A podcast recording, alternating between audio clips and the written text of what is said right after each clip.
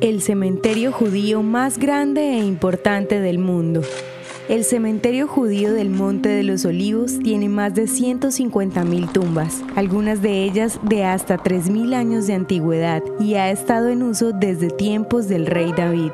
Destacadas figuras bíblicas, grandes estadistas, líderes religiosos, premios Nobel e incluso algunas víctimas de ataques terroristas están enterradas en este suelo sagrado. Se cree que la topografía del monte es una de las razones por las que se eligió este lugar hace miles de años, pues resultaba más práctico aprovechar la roca relativamente blanda para excavar tumbas antes que tratar de construir o cultivar allí. Los escritos judíos afirman que la resurrección de los muertos comenzará en el Monte de los Olivos cuando llegue el Mesías. De ser así, los primeros en resucitar serán quienes estén enterrados allí, y esta es otra de las razones por las que este lugar es tan importante para el judaísmo. El cementerio judío del Monte de los Olivos todavía está en uso hoy, pero su espacio se está agotando rápidamente y pronto no habrá lugar para nuevas tumbas. Si viajas a Jerusalén,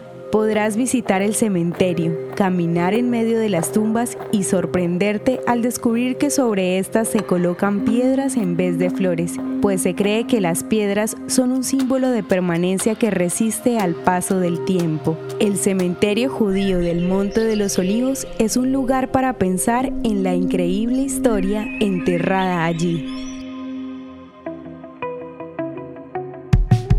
Ya lo sabemos, a veces no te salen nuestras audiohistorias y eso no puede suceder. La solución es sencilla. Ve a nuestro perfil y activa la opción de agregar a favorito. Cada vez que publiquemos tú lo sabrás y ni una audiohistoria te perderás. El contenido original de Audiohistorias de Israel fue provisto y realizado por Philos Project.